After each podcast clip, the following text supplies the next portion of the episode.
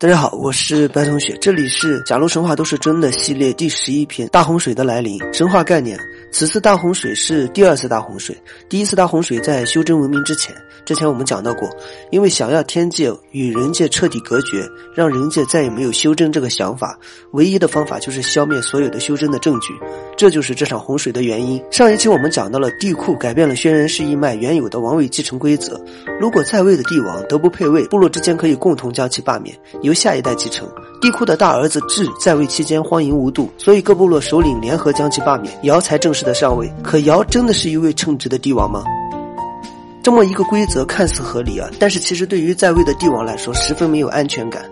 没有安全感，他们就会想办法来制造一些安全感，这就是所谓的霸主原则。比如说早期的轩辕氏一脉，它是最强的部落，那么炎帝一脉就是第二的部落，所以说炎帝一脉就是他们必须要打压的，因为这是唯一的隐患。相同的概念放在尧身上也一样，只要是轩辕氏一脉中有人比他更得民心的，那么他一定就要打压，否则这个就是对于王位的威胁。在尧在位期间，还真有一位，这个人就是鲧，他也是皇帝的曾孙。尧想要打压鲧，但是没有合适的理由。正好这次洪水就是一个契机。为了彻底消灭修真文明的痕迹，让人们淡忘修行这回事儿，天界发动了一次洪水，使人界的雨水不断，河流开始泛滥。这个治水的差事啊，尧就交给鲧了，因为他知道这次洪水根本就没有那么容易退去。后期我们会说到，鲧和大禹的治水方式其实都是一样的，都是使用过填补和疏导的方式。而且大禹就是鲧的儿子，只不过鲧时期的洪水根本就是无法治理的，因为因为这根本就是一场有预谋的洪水。鲧被任命后，开始观察洪水的情况，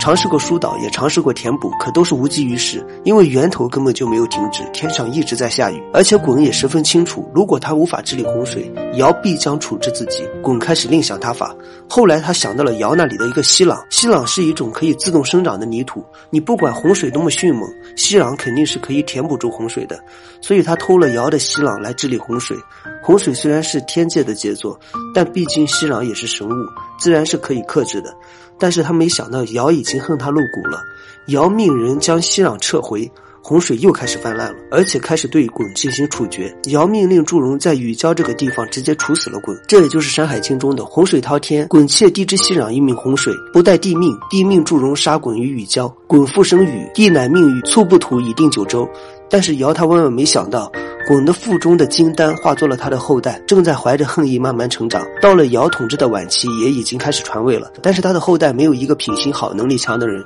按照之前的规则，轩辕氏的天下照样就是没了。所以他选择了和自己有些血缘关系的，并且得民心的舜，因为舜也具有着半神的血统，生下来就有双瞳。因此，尧为了控制舜，把两个女儿嫁给了舜，所以舜就成了下一届的帝王。